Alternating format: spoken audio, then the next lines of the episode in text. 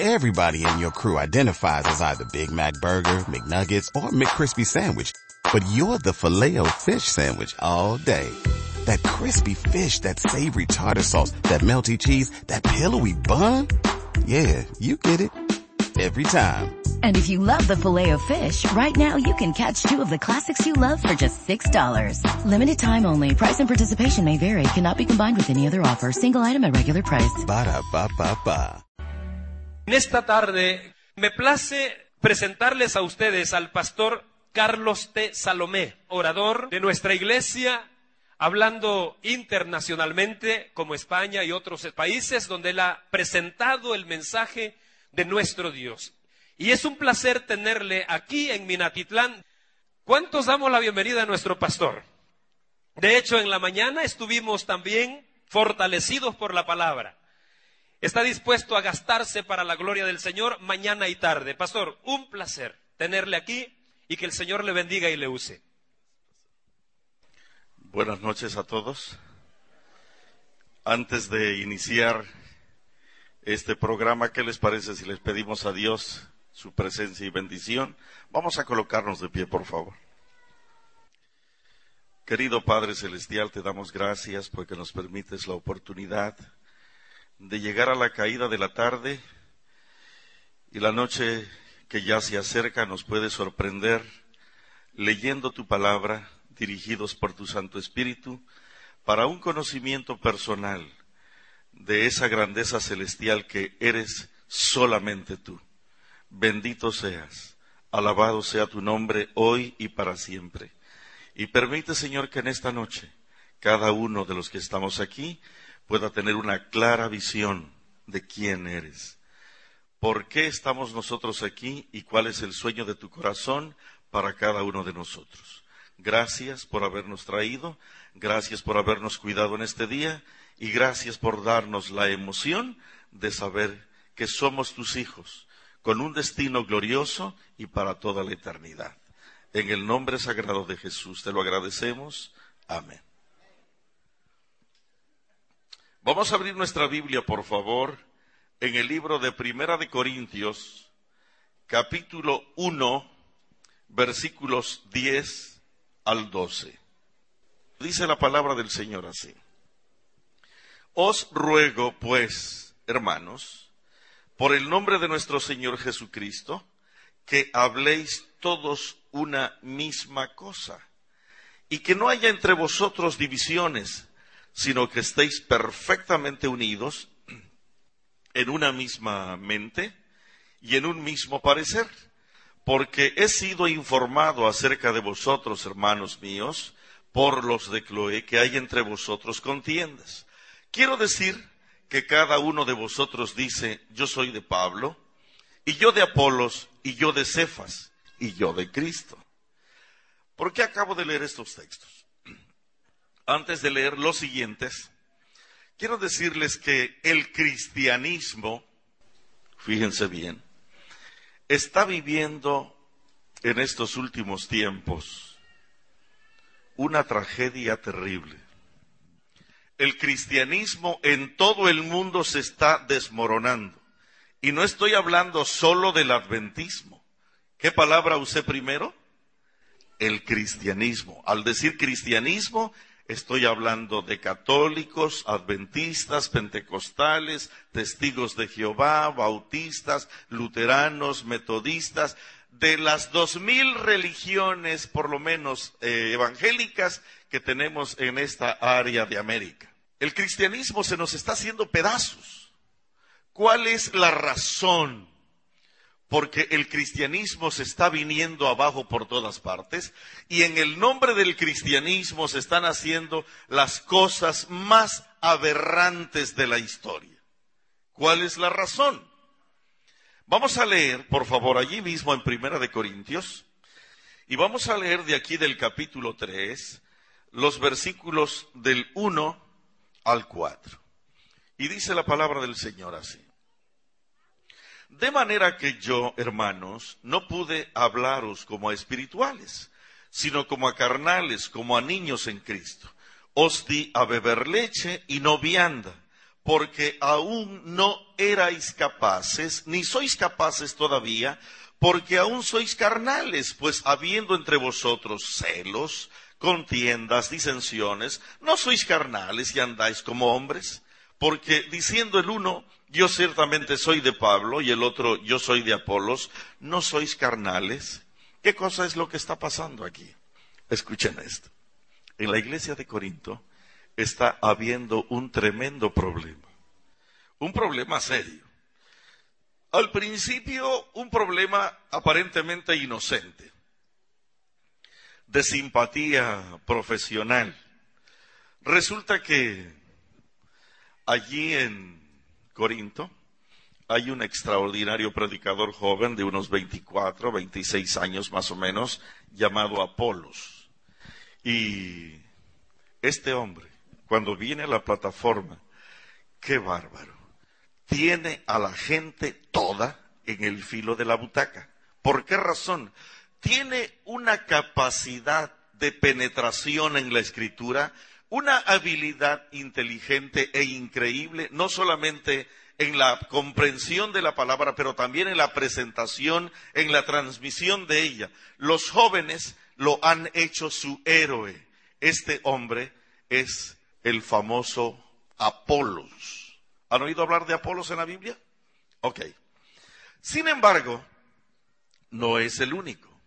Hay otro hombre extraordinario. Los viejos, cuando oyen hablar de Apolos, sienten un poco de celo y dicen, es cierto, Apolos es tremendo predicador, pero el más grande de todos aquí es Pablo. Finalmente él fundó la iglesia y si hay alguien que conoce la escritura con mayor profundidad y con mayor experiencia es San Pablo. Pero las mujeres, las mujeres, las mujeres tenían su favorito también. ¿Y saben quién era el favorito de las mujeres? El favorito de las mujeres era el famoso Cefas. ¿Quién era Cefas? Pedro. Cuando Pedro llegaba a Corinto, no había un solo lugar disponible porque Pedro abarrotaba ese salón, no cabía una sola aguja. ¿Por qué razón? Resulta que el famoso Pedro, hablantín, atrevido como era, cuando se presentaba, ustedes ya lo conocen, intrépido. Yo no sé si ustedes me conocen, decía él, es posible que alguno no me conozca, pero yo quiero decirles que entre los amigos de Jesús yo, yo formo parte de los tres primeros. De paso, cada vez que se mencionan los amigos íntimos de Jesús, empiezan con mi nombre. ¿Cuáles eran los tres? Pedro, Santiago y Juan. Y entonces, entonces, Pedro, el famoso Pedro, ¿saben qué hacía Pedro? Pedro no predicaba de un pasaje por allí aburrido o tedioso. Pedro tenía demasiado éxito porque él hablaba o presentaba las vivencias que él personalmente había tenido al lado del maestro. Y era interesante escuchar a Pedro, realmente era emocionante escuchar a Pedro. Yo no sé si se pueden imaginar hablando a Pedro, ¿saben una, cosa? Decía él. Y empezaba a hablar. Una tarde habíamos terminado nuestra jornada de trabajo, había sido larga, había sido pesada, había sido difícil, y el Señor cansado venía por el camino en forma silenciosa, ya casi llegando a la ciudad de repente me da un codacito así, me codeó y sin mirarme me dijo, Pedro, ¿no tienes algo por allí de comer? Yo fui rápido a las bolsas, revolví, busqué Qué vergüenza que mientras él predicaba, nosotros nos comimos todo. No había absolutamente nada. Qué vergüenza. El maestro tenía hambre y no había ni un pedazo de pan para darle. Y ahora, ¿qué hacer? Una tienda, una casa, un lugar. Estábamos en despoblado, no era posible. Pero ¿cómo fue posible? ¿Cómo es que nos olvidamos? Finalmente avanzamos, avanzamos y llegamos cerca de la ciudad y allí nos encontramos con una enorme chaparrera, una higuera grande, grande. Y entonces yo fui el primero que empecé a revisar, revisé buscando. La, la, higuera tenía mucha hoja. Y ustedes saben que cuando una higuera tiene mucha fronda, ¿qué quiere decir? Que tiene higos. Así que empecé a buscar, revolví, revolví, busqué por abajo, por arriba, por los lados. Y yo pensé que era el único que lo estaba haciendo. Pero la verdad es que el maestro también estaba haciéndolo allí, buscando, buscando. Pero ¿saben qué pasó? No encontramos un solo higo. Me dio tanta vergüenza. De repente yo vi que el maestro se retiró unos pasos y vio la higuera con desprecio, pero de repente observé que su rostro se, se, se empezó a poner pálido, por aquí se le puso una franja roja, pálida, su nariz se puso roja también, su ceño se le frunció, los músculos de su cuello se pusieron tensos. Y de repente lo oí hablar. Estaba bien molesto. ¿Y saben qué pasó en el siguiente instante? Maldijo a la higuera con palabras precisas que indicaban clara y totalmente molestia y enfado, enojo y hasta desprecio. Yo nunca había visto al maestro enojado de esa manera dejó la higuera por allí y seguimos detrás de él. Todos caminamos detrás de él en silencio. Nadie habló hasta que llegamos a casa. Él cenó alguna cosa y entonces se retiró para acostarse. Al día siguiente teníamos que pasar otra vez por la misma senda, por la misma ruta, porque íbamos a regresar por ese mismo camino. Y cuando íbamos pasando justo donde estaba la higuera, mis compañeros y yo nos miramos aturdidos y asombrados. ¿Saben por qué? Porque la higuera estaba enjuta y marchita como si tuviera tres meses de haber sido arrancada de raíz. De repente un vecino por allá atrás, un vecinito por allá atrás, joven, le dice al que está a su lado, dice, qué bonito predica Pedro, dice, qué bonito predica. A mí se me hace que Pablo ni siquiera es apóstol. ¿Por qué Pablo nunca nos habla de estas cosas? Cállate, déjame escuchar. No, no, no, dime, ¿por qué Pablo no habla de estas? Déjame escuchar. Mientras tanto ellos discutían, Pedro seguía hablando. Habíamos terminado otro largo día de trabajo. Había sido difícil también. Había sido largo y pesado. Y de repente el Señor despidió a toda la multitud y entonces ordenó que se acercara la barca. Se acercó la barca, que de paso quiero decirles que era mi barca. Entonces el Señor se subió. Y cuando estábamos ya arriba de la barca, de repente el maestro me dijo algo como esto. Pedro, por favor, ¿me permite los remos? Permíteme los remos, por favor. Y yo me le quedé viendo y le dije, ¿para qué quieres los remos, maestro? Quiero ayudar, quiero hacer un poco de ejercicio. ¿Para qué los quiere usted? Quiero remar, quiero ayudar, quiero hacer ejercicio. No, señor. Usted ya trabajó todo el día y ustedes ya saben la confianza que tenía con él. Era mi amigo. Así que yo fui con él, lo agarré del brazo y le dije, no, señor, usted no va a trabajar ni un minuto más. Usted ya lo ha hecho bien todo el día. Así que lo agarré del brazo y como un niño bueno, lo llevé hasta adelante, hasta la proa del barco. Y entonces le dije, usted se va a sentar aquí, va a descansar. Por favor, déjenos hacer este trabajo a nosotros y usted descanse. Usted ha hecho el trabajo todo el día, nosotros hemos solamente estado mirando. Siéntese, por favor, aquí. Y sabe una cosa, que él, como un niño bueno, se sentó. Se quedó mirando al horizonte, al infinito, con una mirada de nostalgia, de tristeza. De repente pude observar sus labios cenizos, su rostro tostado por el sol. Estaba cansado. Agarró su brazo derecho, lo puso sobre la proa del barco y encima de su brazo recostó su cabeza. Y podría jurar que si hubiera contado hasta diez, me habrían sobrado números, porque antes de poco tiempo Él estaba profundamente dormido. Se podía sentir su respiración fuerte, intensa, vigorosa. Estaba dormido. Estaba dormido.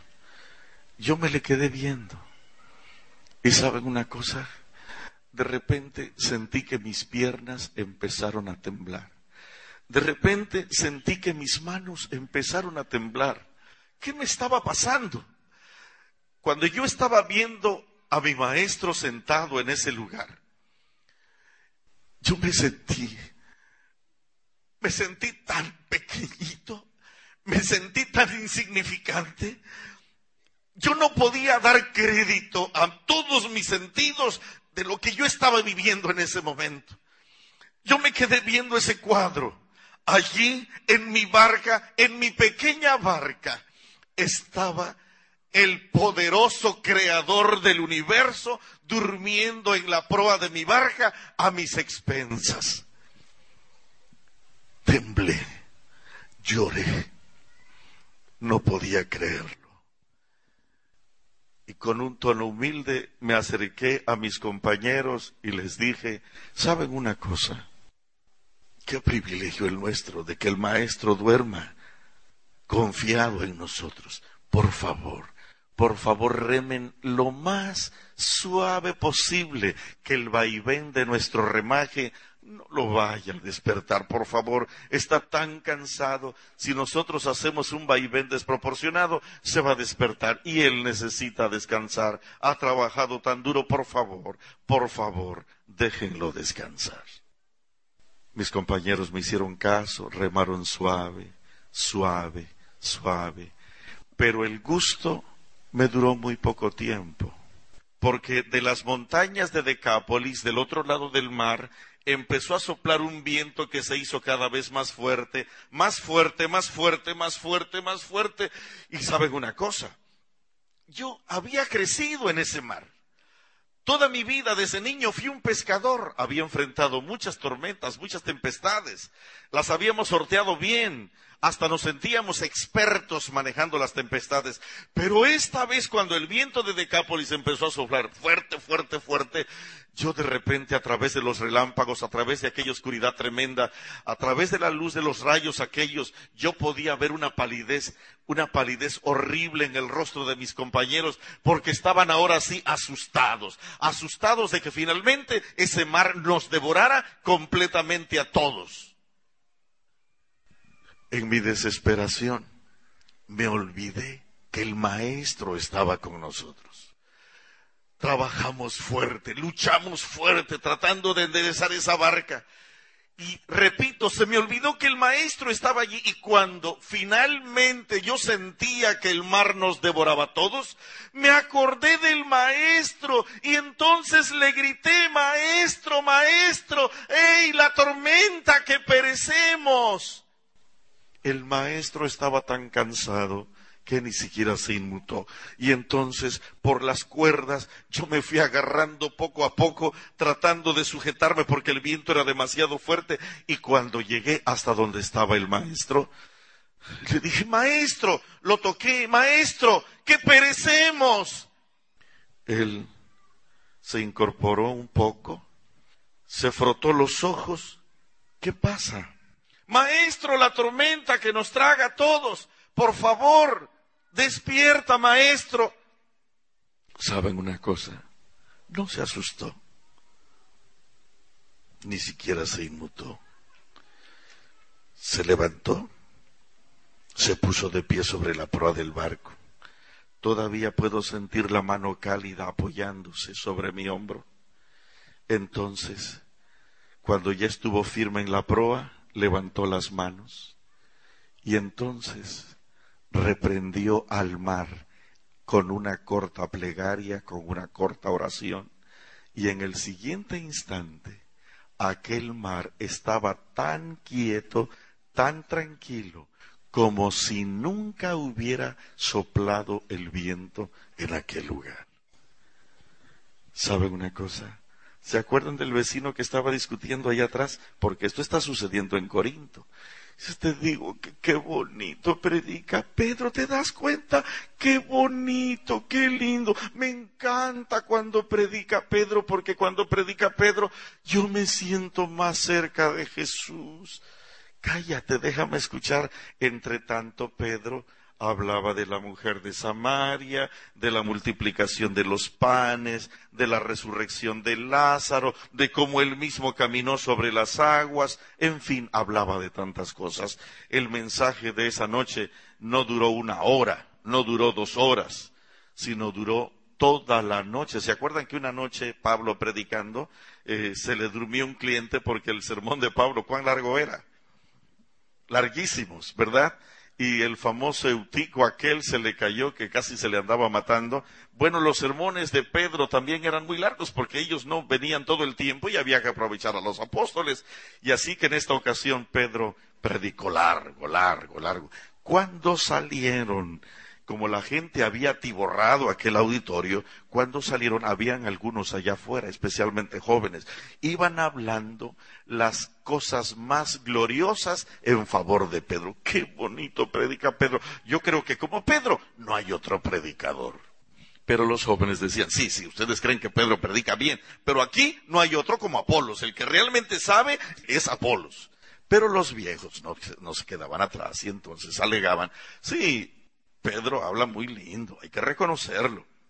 Apolos es increíble con el dominio de la escritura.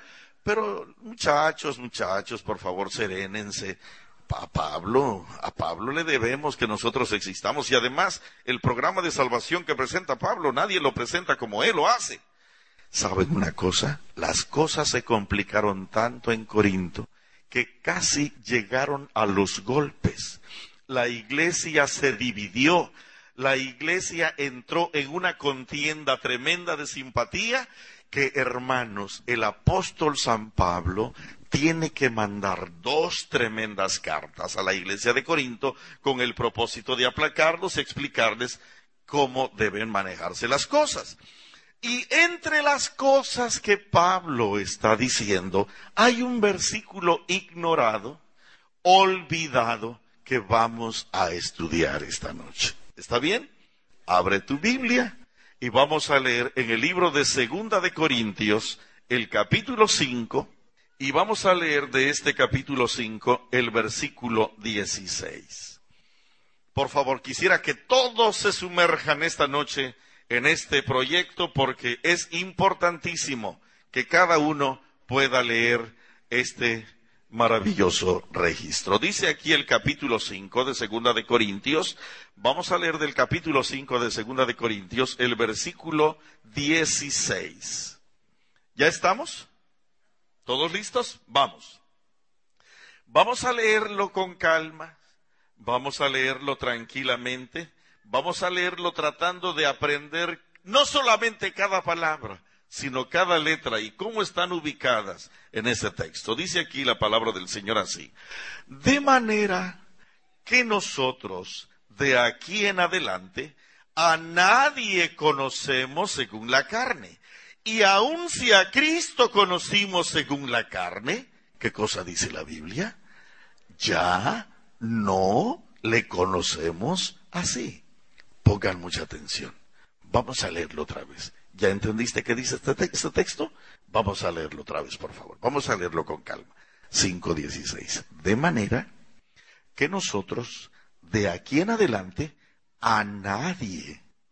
¿A cuántos conocemos? A nadie conocemos según qué cosa. Según la carne. Aún, aún quién. Aún si a Cristo conocimos según la carne, ¿Qué cosa dice la Biblia?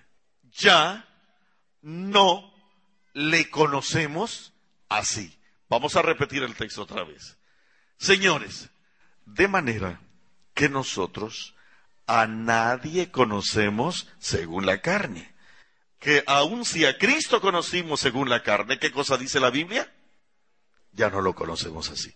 ¿Qué cosa está tratando de decir el apóstol San Pablo aquí? Pongan mucha atención, pongan mucha atención. Pablo está muy molesto con lo que ha estado pasando en Corinto. ¿Por qué? Porque se ha estado exaltando demasiado a Jesús. ¡Ey!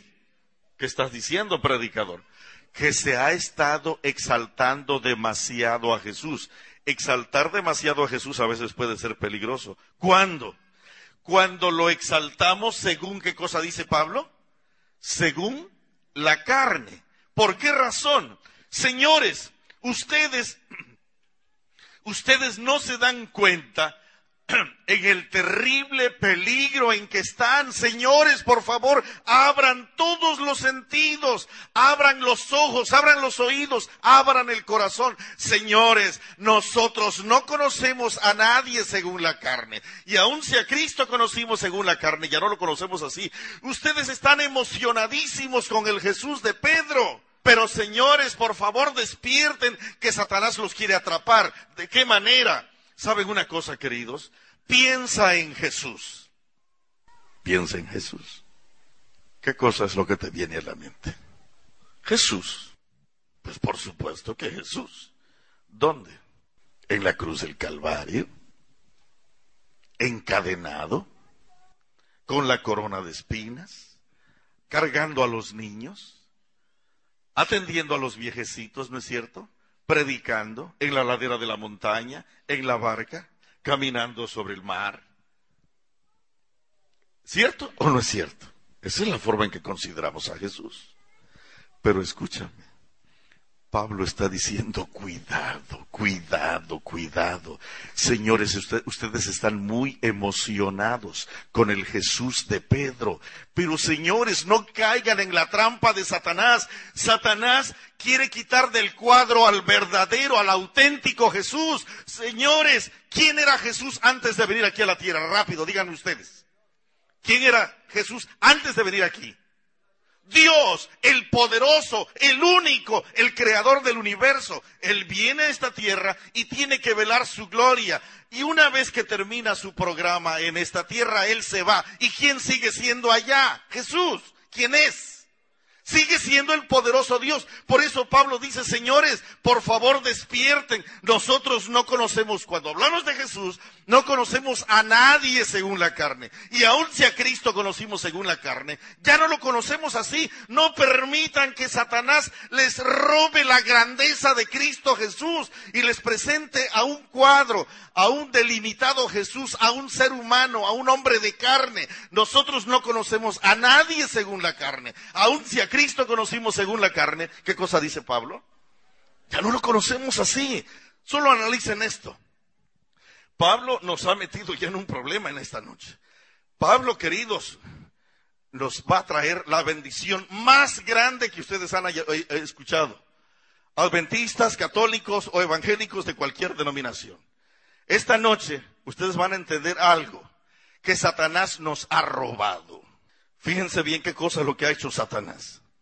¿Qué cosa está diciendo Pablo? Señores, nosotros no conocemos a nadie según la carne. Aun si a Cristo conocimos según la carne, ¿qué cosa? ¿Por qué? Fíjate bien. ¿Cuáles son las dos festividades más grandes que celebra el cristianismo? Rápido, ¿cuáles son? Semana Santa y Navidad. Ahora, pon mucha atención. Recuerda el texto. Señores, nosotros no conocemos a nadie según la carne. Aun si a Cristo conocimos según la carne, ¿qué cosa dice? Ya no lo conocemos así. ¿Cómo presenta? ¿Por qué razón? Fíjate bien.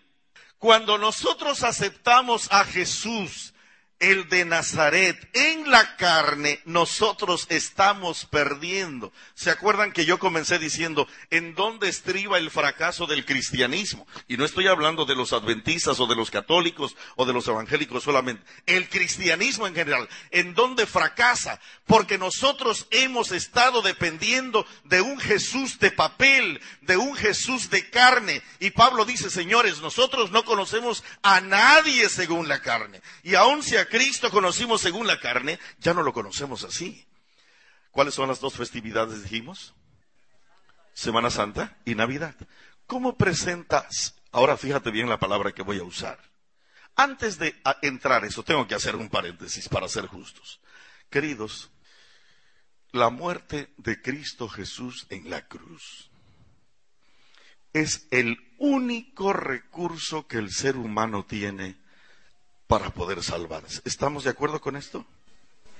No hay otro recurso.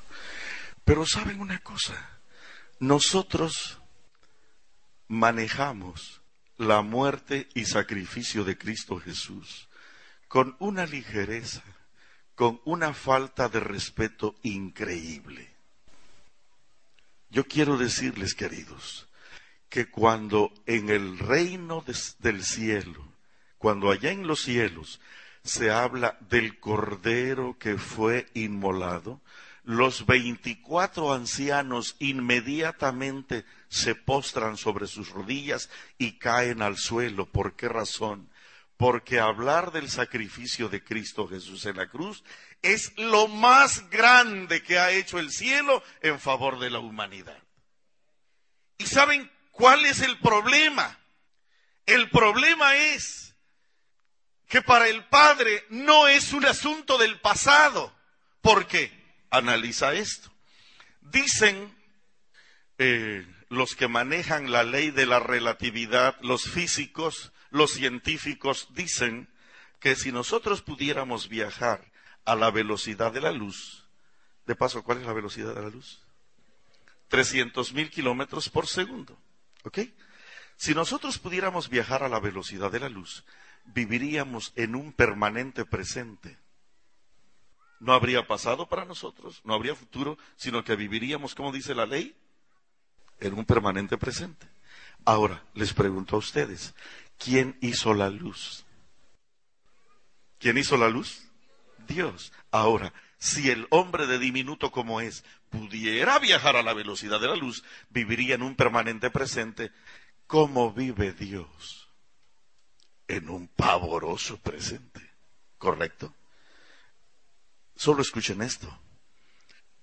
Jesús está siendo confrontado por los ancianos del pueblo, por los sacerdotes, por los fariseos, y están discutiendo porque él ha declarado que él antes de Abraham, no tiene 50 años y dices que has visto a Abraham. ¿Saben por qué le dijeron eso? Porque él se había atrevido a decir, antes que Abraham fuese, yo soy. ¿Cómo dijo Jesús? Antes que Abraham fuese, ¿qué cosa? Les digo una cosa, maestros, escúchenme. Eso está mal dicho, ¿no es cierto? Gramaticalmente eso está mal dicho. ¿Por qué? Porque si lo dijera yo, ¿cómo debiera ser dicho? ¿Cómo debiera ser dicho? Antes que Abraham fuese, yo era. ¿Correcto? Antes que Abraham fuese, ¿qué cosa? Yo era. Pero Jesús no es yo. Jesús no tiene pasado. Y él dice, antes que Abraham fuese, yo soy. Presente, presente permanente. Él se está despidiendo de sus discípulos y entonces dice, no estén tristes, no se turbe vuestro corazón, no tengan miedo. He aquí, yo estoy con vosotros todos los días hasta el fin del mundo. Esa frase también está mal dicha. Está mal dicha si la dijera yo.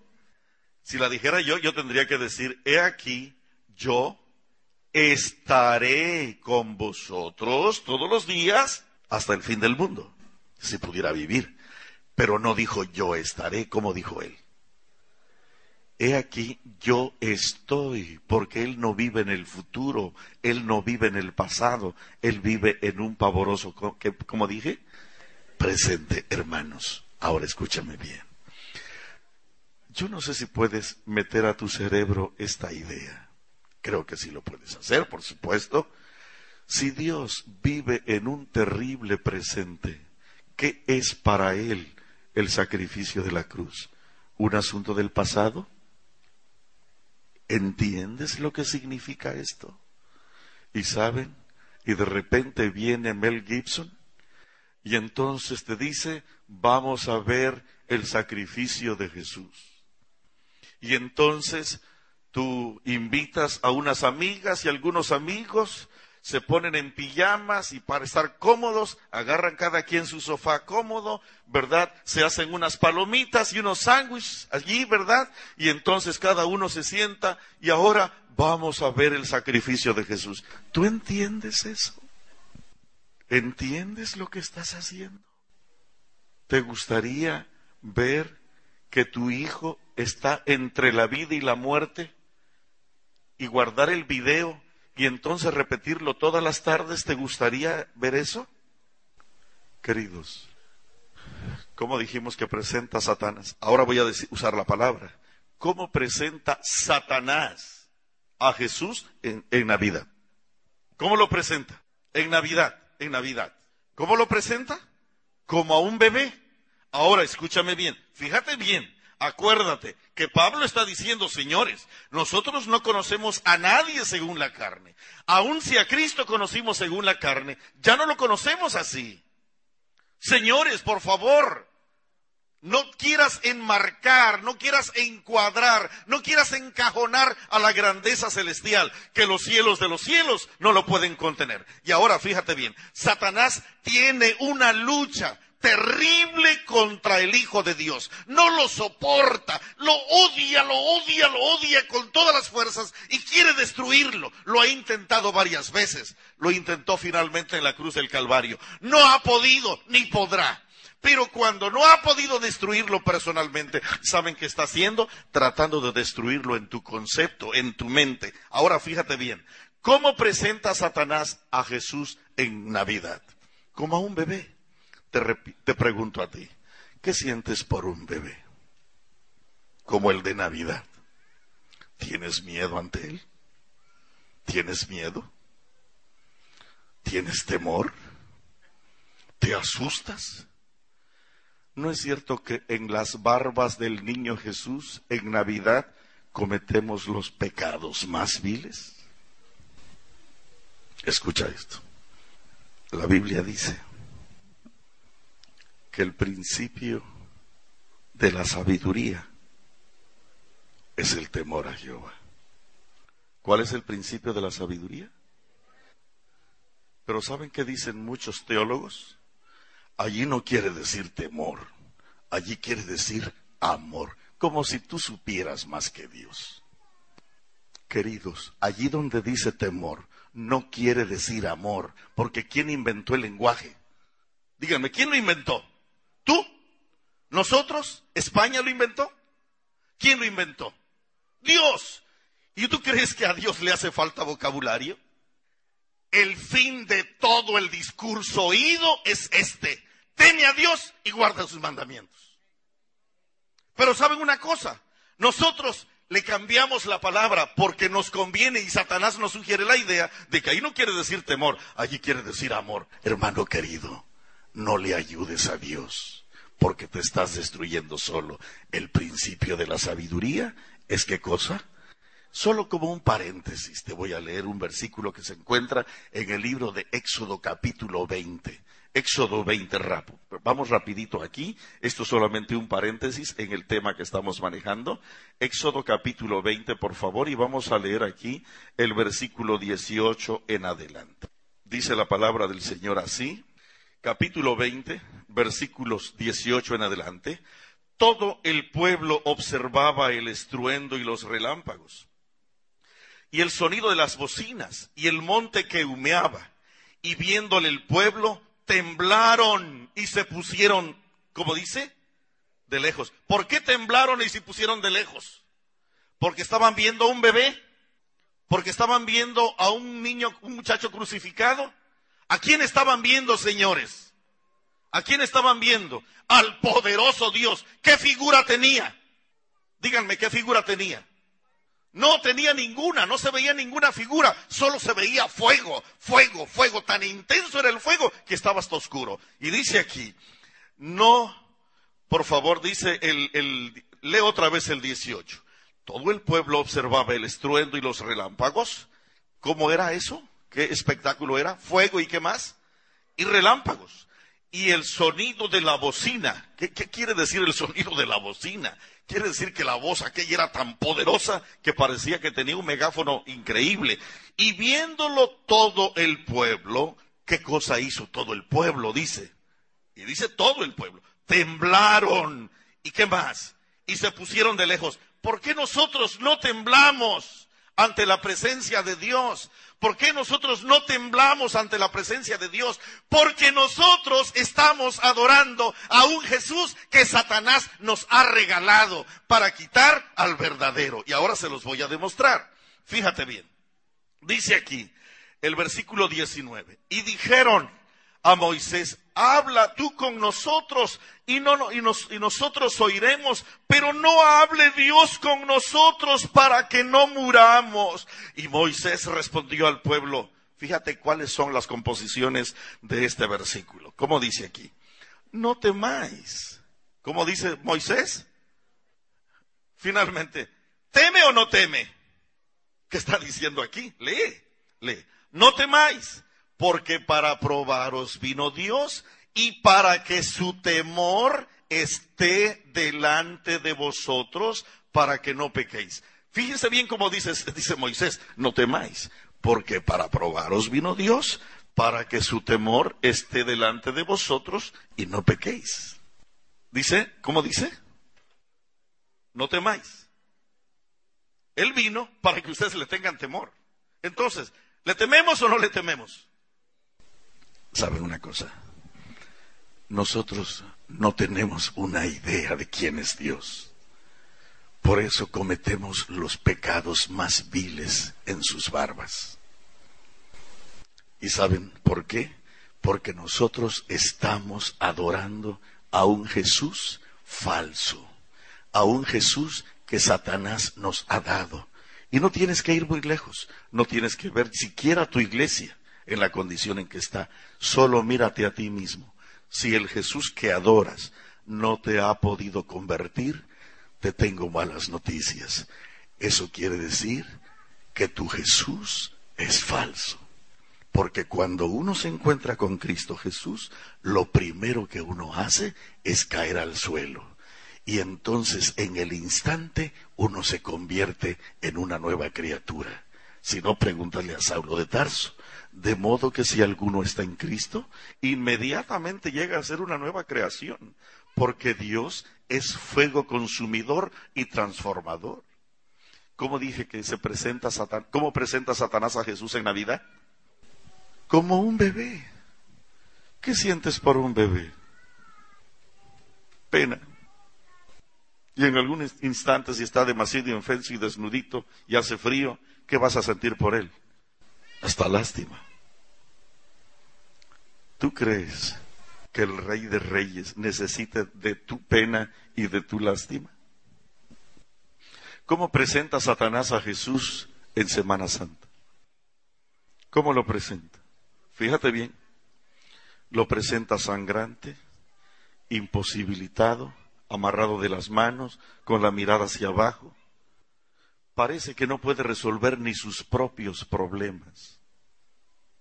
Así que cuando piensas en Jesús, necesitas a otra persona. Y mucha gente se ha buscado a la Virgen María porque, porque Jesús no puede resolver los problemas, no puede resolver los suyos. ¿Me estás siguiendo? Fíjate bien lo que estoy diciendo. Solo analiza esto. ¿Sabes qué cosa es lo que ha hecho Satanás? Lo que ha hecho Satanás es agarrar a Jesús en su punto más débil, tomarle una fotografía y esa fue, eso es lo que Satanás nos ha dado a nosotros para destruir nuestra capacidad de eternidad y temor al Dios poderoso del cielo. ¿Por qué? Piensa en esto. Imagínate, imagínate que tu madre tiene un terrible accidente en la carretera. Analiza esto, por favor. Analiza esto. No te bloquees. No te encierres, porque si tú no eres capaz de discutir una idea y te bloqueas, ya estás perdido. Te vas a quedar encerrado en lo que tus padres te dijeron que era bueno. Y nosotros no podemos depender en esta época de lo que alguien nos enseñó. Vamos a escudriñarlo. No tenemos que ser como el chorizo que se embutió una idea y ahí se quedó. Vamos a ver si eso es verdad. Ok. Escucha esto, fíjate bien. Tu madre tiene un accidente terrible y está allí en la carretera convertida en un monstruo. Sus ropas rasgadas, su ropa interior visible, su rostro hecho pedazos, hecho, repito, un monstruo. Fíjate bien, ¿cuántos de ustedes le tomarían una foto? Entonces la mandarían ampliar y entonces la colgarían de la pared de su casa. ¿Lo harían? ¿Por qué no? ¿Por qué no?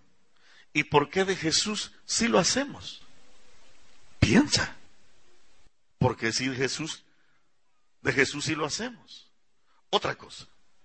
Imagínate, imagínate que tu padre, un hombre de 70 años, 80 años, tú tienes la desventura, tú tienes la desventura de ver a tu padre completamente desnudo, completamente, con sus partes viriles al descubierto. ¿Cuántos de ustedes le tomarían una foto a su padre, la mandarían a revelar y ampliar, y entonces la colgarían en la pared de su casa? ¿Lo harían? ¿Sí o no? ¿Por qué no? Entonces, ¿por qué lo hacen con el Hijo de Dios? Queridos, hay una pesada maldición sobre todos nosotros. ¿Saben una cosa? Satanás siempre pintó a Jesús con sus partes viriles descubiertas. Siempre. Si tú tuvieras la oportunidad de ir a Florencia, a Italia, allí te explicarían que Jesús siempre fue pintado con sus partes viriles descubiertas. Ustedes sabían que fue hasta el año mil que un pintor piadoso le puso un paño a Jesús en su vientre. Y nosotros lo hemos estado aceptando. Ay, pastor, pero es que yo no lo sabía. ¿Tú crees que la ignorancia pueda ser aceptada delante de Dios?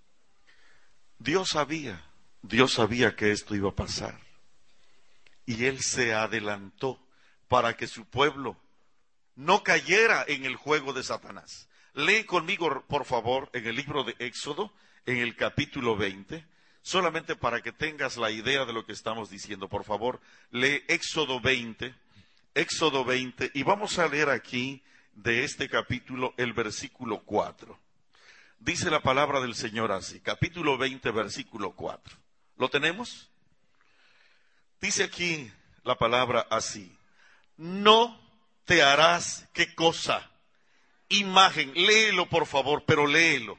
No te harás imagen, ni ninguna semejanza de lo que esté arriba en el cielo, ni donde más, ni abajo en la tierra, ni en las aguas debajo de la tierra. No te inclinarás a ellas, ni las honrarás porque yo soy Jehová tu Dios, fuerte, celoso, que visito la maldad de los padres sobre los hijos hasta la tercera y cuarta generación de los que me aborrecen. Pero hago misericordia a millares a los que me aman y guardan mis mandamientos. Vamos a leer otra vez el cuatro. ¿Cómo dice la primera frase del cuatro? No te harás qué cosa? Imagen. ¿Qué más dice? Ni ninguna semejanza de lo que esté a dónde. ¿Y dónde está Jesús ahora, queridos? ¿Dónde está Jesús ahora? Arriba, en el cielo. ¿Y qué cosa está diciendo Jesús? Señores, porque de paso, Él fue el que escribió con su propio dedo estos diez mandamientos en el monte del Sinaí, ¿se acuerdan? Ok, y Él está diciendo, señores, no se hagan imagen de ninguna cosa que esté arriba en el cielo, y por ahí empieza, ni abajo en la tierra. ¿Y dónde dijimos que está Jesús ahora? ¿Está en Nazaret? ¿Está en Jerusalén? Es donde está Jesús. Señores, no se hagan ninguna imagen de nada que está en el cielo ni abajo en la tierra. ¿Y dónde dijimos que está Jesús otra vez? En el cielo. ¿Por qué no se hagan una imagen mía? Dice él.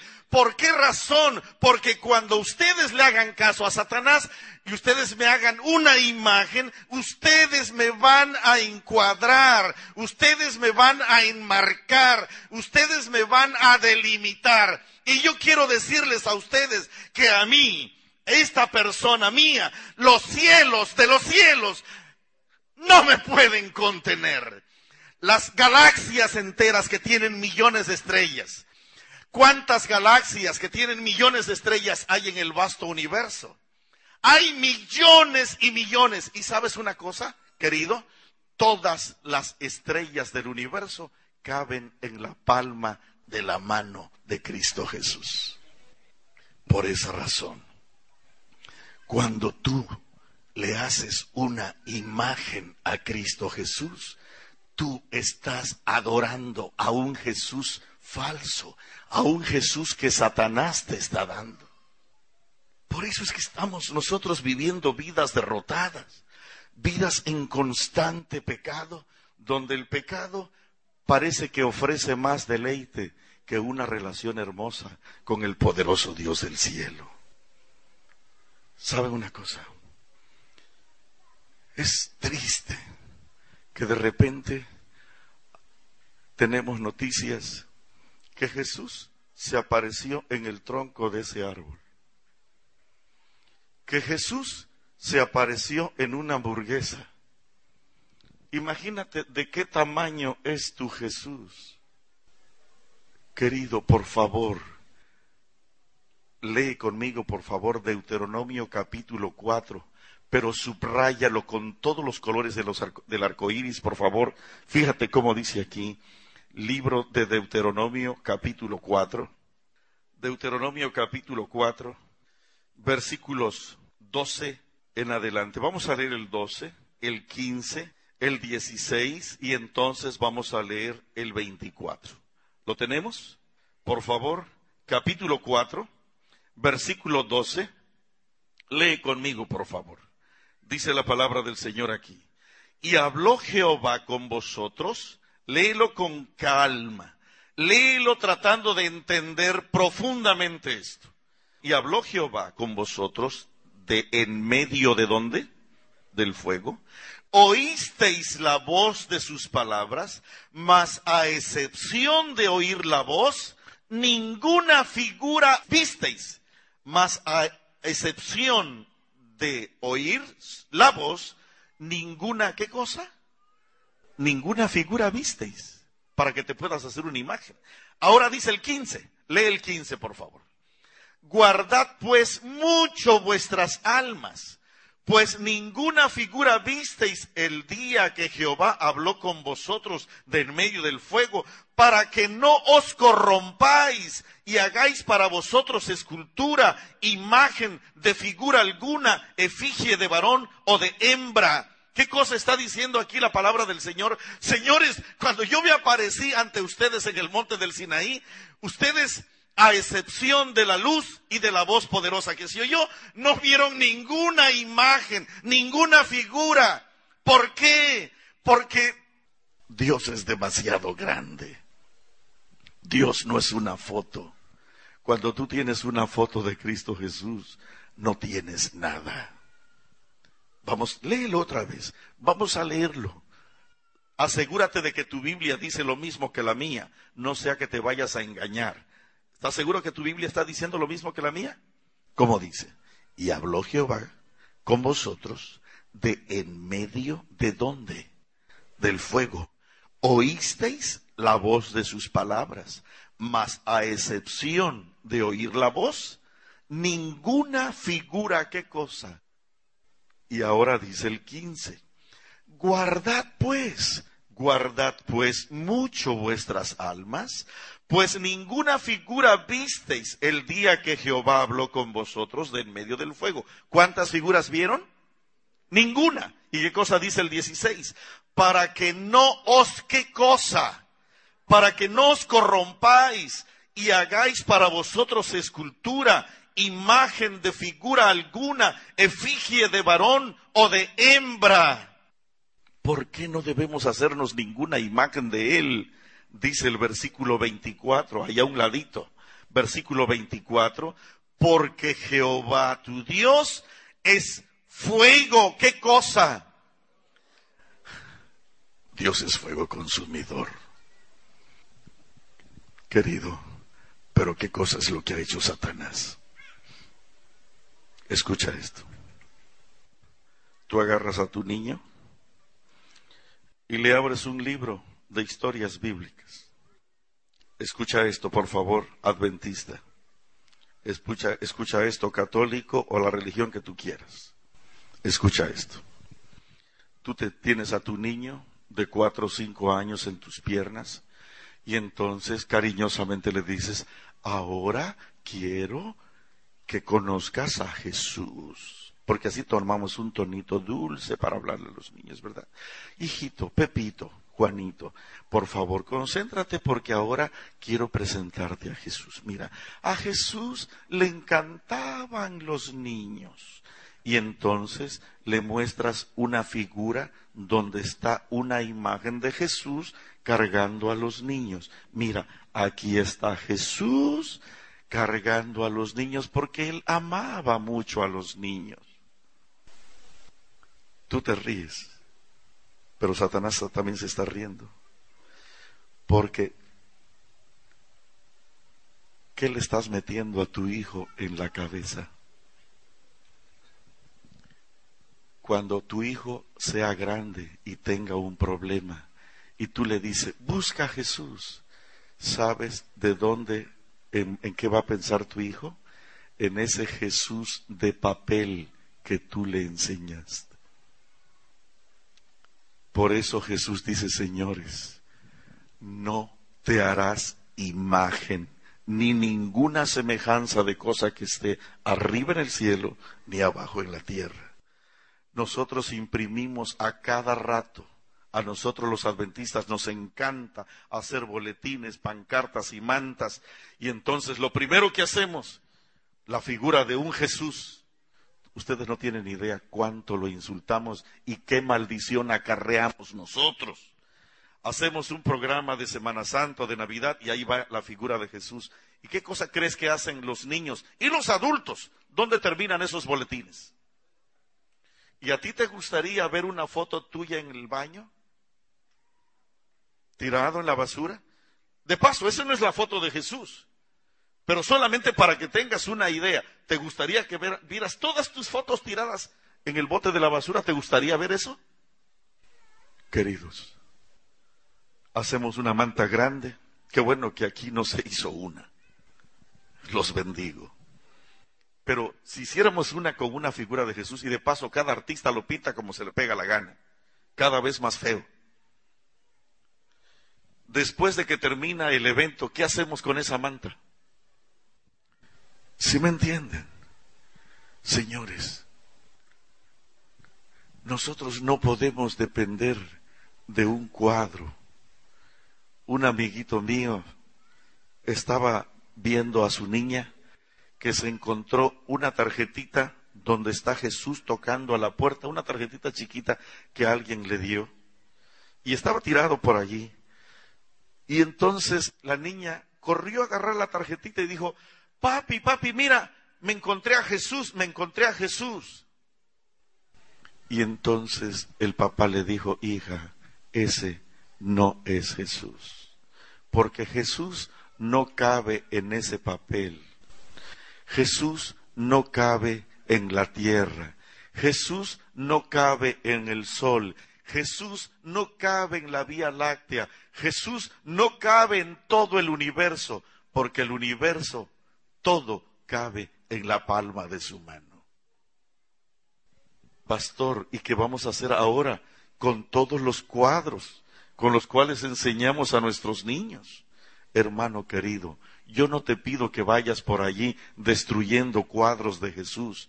Agarra a tu niño y dile que Dios, Jesús, es fuego consumidor. Amén.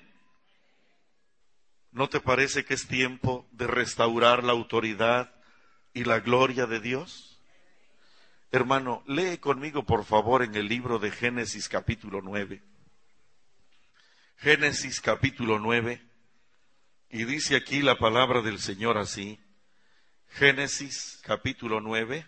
Y vamos a leer de aquí el versículo 20. Génesis capítulo 9. Aquí hay una historia donde Noé empieza a labrar la tierra cultiva las uvas, las vides, y entonces se emborracha. Siempre me pregunté por qué esta historia aparece aquí en la Biblia. Lee conmigo, por favor, en el capítulo 9, versículo 20. Dice aquí la palabra del Señor así. Después comenzó Noé a labrar la tierra y plantó una viña. Y bebió del vino y se embriagó y estaba, como dice la Biblia, desnudo en medio de su tienda. ¿Cómo es que estaba Noé? Desnudo en medio de su tienda. Y Cam, padre de Canaán, vio la desnudez de su padre y lo dijo a sus dos hermanos que estaban afuera.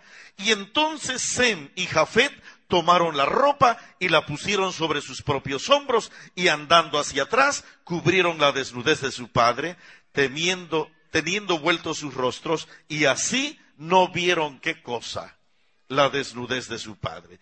Y despertó Noé de su embriaguez y supo lo que le había hecho su hijo más joven y dijo, ¿qué cosa dijo Noé cuando se enteró de la temeridad de su hijo menor? Maldijo a quién? Lo maldijo. Y dijo, maldito sea Canaán, siervo de siervo será para sus hermanos para siempre. Hermanos, ¿qué pasó con Noé? ¿Cómo dice la Biblia que estaba Noé? Estaba desnudo. Y hermanos, yo siempre me pregunté, ¿por qué hay una maldición aquí para Cam? ¿Por qué? Si ni siquiera fue su culpa, el que estaba desnudo por voluntad de él fue Noé.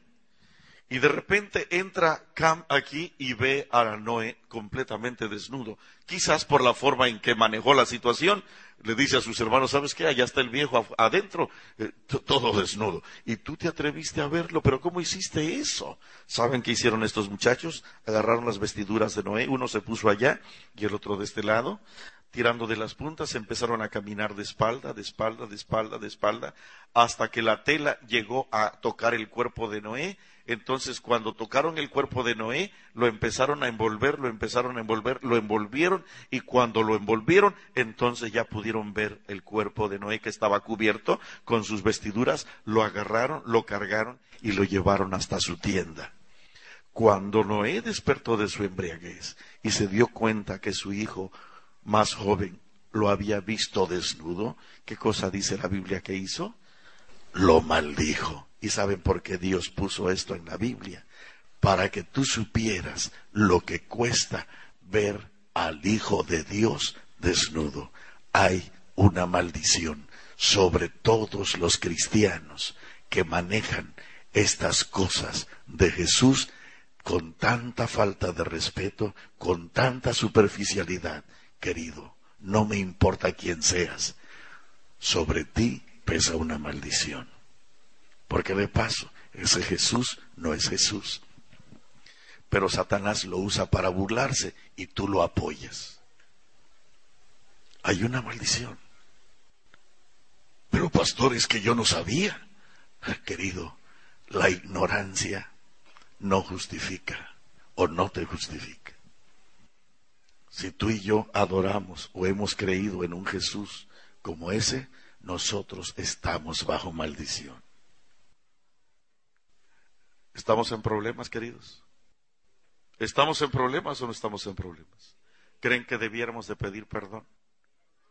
Les digo una cosa, el fracaso de nuestra iglesia, el fracaso de nuestra familia, el fracaso de nuestra vida, se debe que en lugar de adorar al verdadero Dios, al poderoso Dios, estamos adorando a un Jesús falso que Satanás nos ha mandado. Y como ese Jesús lo podemos hacer a nuestro antojo, le tronamos los dedos y le, y le exigimos que haga lo que queremos que haga, y pobre de él que no lo haga porque nos salimos de la iglesia. Un Jesús que solamente nos interesa para conseguir nuestros fines materiales. Nada más. Porque tú nunca ves un testimonio los miércoles de noche que diga una persona, ¿saben qué? ¿Saben cuáles son los testimonios de los miércoles de noche? Gracias a Dios porque ya tengo trabajo. Gracias a Dios porque mi mamá ya salió del hospital. Gracias a Dios porque mi hijo ya pasó la frontera. Gracias a Dios porque ya me compré una nueva camioneta. Puras cosas egoístas. Pero tú nunca vas a encontrar un miércoles de noche un hombre que diga, ¿saben una cosa? Yo era un adúltero. Engañé a mi esposa, lastimé a mis hijos, dañé a mi familia. Pero hoy el Señor hizo un milagro. El poderoso Dios del cielo. No sé qué pasó. Hoy le confesé mis pecados a mi esposa, abracé a mis hijos y despedí a la otra y ahora vivo para engrandecer a Cristo Jesús. ¿Han escuchado un testimonio así? ¿Sabes por qué no? Porque nosotros estamos adorando a un becerro de oro, a quien llamamos Jesús equivocadamente. Pero ese no es Jesús. ¿Qué pasa cuando un hombre llega a ver a Jesús? ¿Qué pasa cuando un hombre, de paso, ¿se acuerdan en la mañana les pregunté cuántos de ustedes quieren ser amigos de Jesús? Todos quieren ser amigos de Jesús, pero en el pueblo de Israel, de toda aquella gente que salió de Egipto, solamente tres consiguió que fueran sus amigos. Uno se llamaba Moisés, el otro se llamó Caleb y el otro se llamó José, Josué.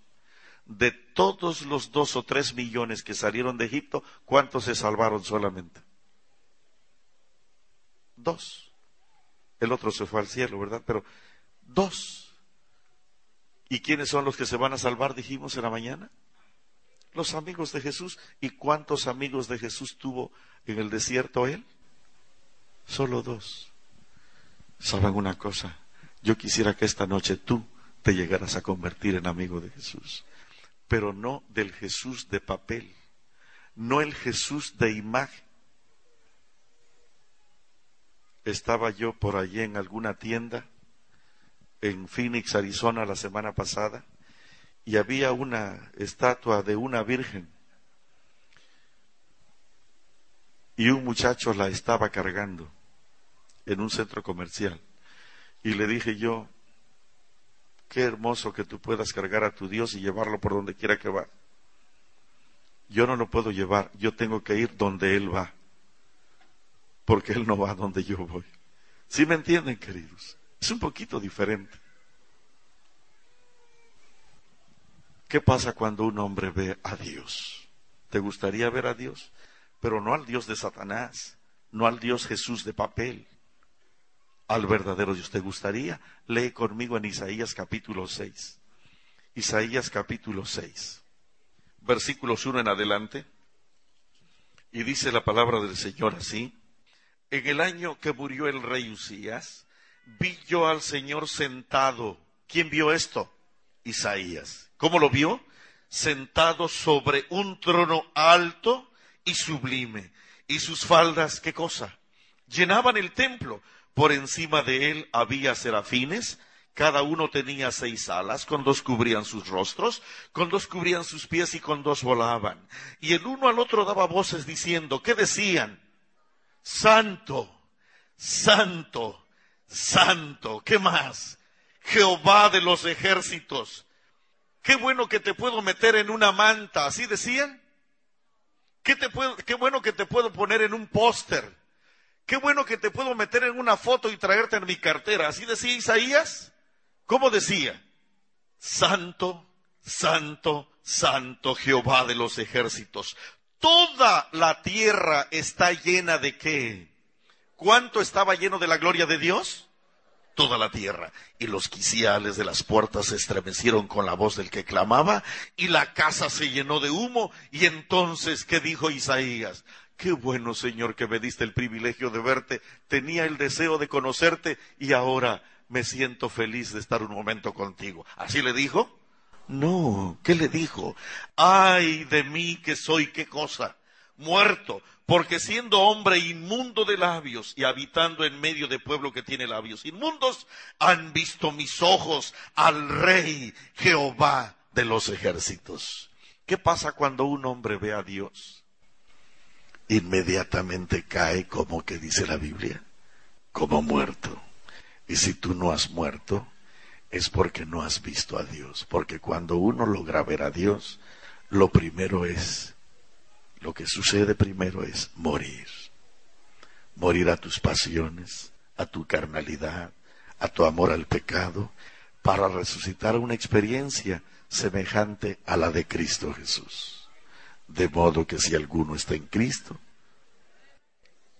nueva criatura es. Lee conmigo en Isaí, en libro de Apocalipsis capítulo 1. Capítulo 1, versículo 10 dice así la palabra del Señor.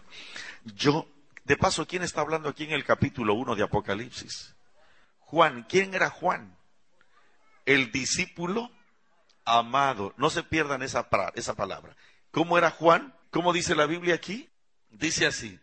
Yo estaba en el Espíritu en el día del Señor y oí detrás de mí una gran voz como de trompeta que decía, ¿cómo decía? Yo soy, ¿qué cosa? El alfa y la omega, el primero y el último. Y dice el doce, me volví para ver la voz del que hablaba conmigo y vuelto, ¿qué cosa fue lo que vio? A Jesús con una corona de espinas, con un rostro dulce, bueno y tierno. ¿Así dice? No, ¿qué cosa fue lo que vio? ¿Qué cosa fue lo que vio? Y vuelto vi siete candeleros de oro y en medio de los siete candeleros a uno semejante a quién?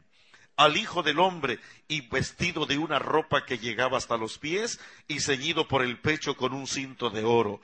Su cabeza y sus cabellos eran blancos como blanca lana, como nieve. Sus ojos eran tiernos y dulces que los tenía que bajar delante de Pilato. ¿Así dice? ¿Cómo eran?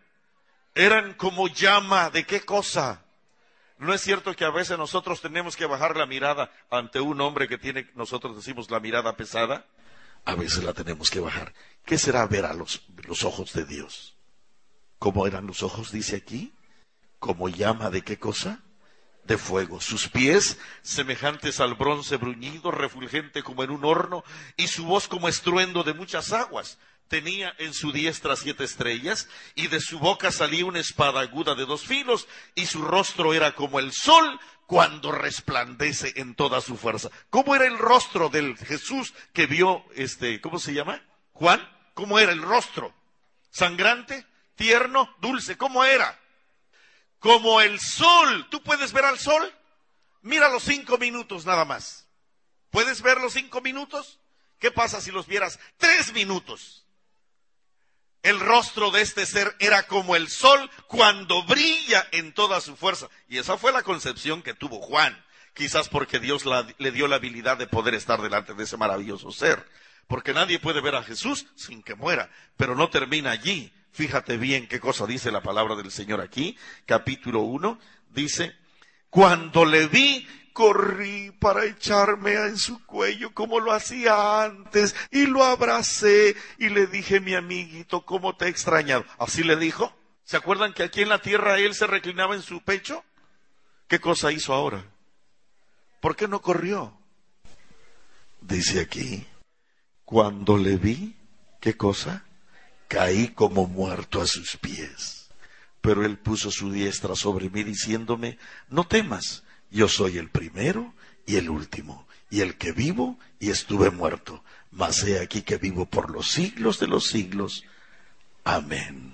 Hermanos, le digo una cosa, en esta semana yo quiero presentarles a este maravilloso Dios. ¿Te gustaría conocerlo? Amén. ¿Te das cuenta que Pablo, Pablo, quien lanzó este problema esta noche, nosotros no conocemos a nadie según la carne. Aun si a Cristo conocimos según la carne, ya no lo conocemos así, porque hoy el Jesús que vino y veló su gloria para que nadie muriera en esta tierra, hoy continúa siendo el único, el extraordinario, el poderoso, el extraordinario Dios de toda la eternidad. Amén. Hermanos, nosotros no conocemos a nadie según la carne. Aun si alguna vez conocimos a Cristo según la carne, ya no lo conocemos así, porque hoy Él sigue siendo el único y verdadero creador de todo el universo y de todo lo que subsista en Él. Amén. Hermano querido, ¿por qué Pablo, observen una cosa, ¿por qué Pablo no predica de la mujer samaritana, de alguna parábola de Jesús? ¿Por qué Pablo no predica de la conversión del agua en vino, de la resurrección de Lázaro? Ustedes se dan cuenta que Pablo nunca predicó de esas cosas. ¿Quieren saber por qué? ¿Por qué no habló de la resurrección de Lázaro, de la resurrección del hijo de la viuda de Naín o de la resurrección de la hija de Jairo? ¿Por qué no habla de esas cosas? Debió hablar, debió haber hablado de esas cosas, porque si él quería a Jesús, ¿Saben por qué? lean conmigo y con eso terminamos en Hechos 19, por favor. Hechos 19, dice la palabra del Señor así, 19, 11. Dice la palabra así. Hechos 19, 11. Y hacía Dios milagros extraordinarios por mano de quién. ¿Quién hacía los milagros? ¿Quién los hacía? ¿Pablo o Dios? No era Pablo. ¿Por qué Pablo no hablaba de la resurrección de Lázaro? Porque él resucitaba a los muertos por el poder de Dios y no tenía que contar las historias pasadas. Y hermanos, yo les digo una cosa, yo creo en este Dios de Pablo. Y hacía Dios milagros extraordinarios. Como dice aquí, ¿por mano de quién? Por mano de Pablo. ¿Tú crees que Dios puede y tiene poder todavía para hacer milagros hoy? ¿Sí o no? ¿Quieres seguir creyendo en el Jesús de papel? ¿Quieres que la maldición pese sobre ti? ¿Crees que debiéramos de pedir perdón esta noche? ¿Crees que debiéramos de exaltar al poderoso y único Dios? Vamos a obedecerle, queridos.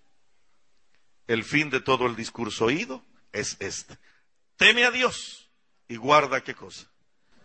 Y hermano querido, ¿saben qué? Muchos hermanitos cuando leen su lección de escuela sabática dicen, aquí no dice temor, aquí dice amor. ¿Sabes por qué dicen eso? Porque esas pobres gentes no conocen a Dios. Cuando tú conoces a Dios, lo primero que haces es temerle. ¿Cierto? ¿O no es cierto? Cuando ese maravilloso amor a quien temes por su grandeza celestial viene y te dice que te ama y te perdona, lo sigues temiendo, pero entonces empiezas a amarlo también. Pero no es lo primero que se hace. Lo primero que se hace cuando uno se encuentra con Dios es temerle. Cuando conoces lo que ha hecho por ti, entonces empiezas a amarlo. Pero no como el compadre a que le das una palmada en la espalda. No, sino simplemente para bendecir su sagrado nombre. Queridos, ¿te gustaría que el Señor se manifestara en tu vida? ¿Creen que podríamos confesar nuestros pecados, arreglar nuestras vidas y sumergirnos en el conocimiento maravilloso de su santísima presencia en nuestras mentes, en nuestro corazón y en nuestras vidas? Amén. Vamos a colocarnos de pie, por favor, y vamos a orar. ¿Qué les parece? No sé si sea posible arrodillarnos. ¿No debiéramos de caer de rodillas ante Él? Si podemos hacer los que puedan, los que no puedan no se preocupen. Amoroso Padre Celestial, no somos dignos de estar ante tu santísima presencia. Mira la impureza de nuestro corazón. Muchos de nosotros nos llamamos cristianos y creemos que viviendo la vida que llevamos, vamos a salvarnos. Perdónanos por nuestro atrevimiento. En este momento, en primer lugar, queremos pedirte perdón, porque por nuestra ignorancia Satanás ha hecho estragos en nosotros y con nosotros, dándonos a adorar a un Jesús falso. Ayúdanos a adorar al Dios de la Biblia, Señor aquel que hizo el universo entero, aquel que estableció los cielos, la tierra, el mar y las fuentes de las aguas. Por favor, perdónanos por nuestra ignorancia y permite que a partir de este momento podamos vivir nuestras vidas en reverencia, no solamente en el templo, pero sino en cada segundo de nuestra vida sabiendo que nuestros cuerpos son santuarios de Cristo Jesús. Por favor, ayúdanos a honrarte a cada segundo y permite que a partir de este instante también tú puedas ocupar el primer lugar en nuestra vida. Señor, sabemos que nuestro Jesús ha sido falso por años, pero hoy queremos empezar a honrar al verdadero, al único, al poderoso Dios, al que no podemos colocar en un cuadro, en un marco, porque no cabe. Salomón construyó un templo y se rió de él mismo cuando dijo, yo estoy construyendo un templo para Dios. Pero ¿cómo es posible si los cielos de los cielos no lo pueden contener? Señor, ¿cómo podemos contenerte? Pero todavía haz un milagro y vive y mora dentro de nosotros. Te lo rogamos con humildad en el sagrado y bendito y poderoso nombre de Cristo Jesús. Amén. En Sherwin Williams somos tu compa, tu pana, tu socio, pero sobre todo somos tu aliado, con más de 6.000 representantes para atenderte en tu idioma y beneficios para contratistas que encontrarás en aliadopro.com. En Sherwin Williams somos el aliado del PRO.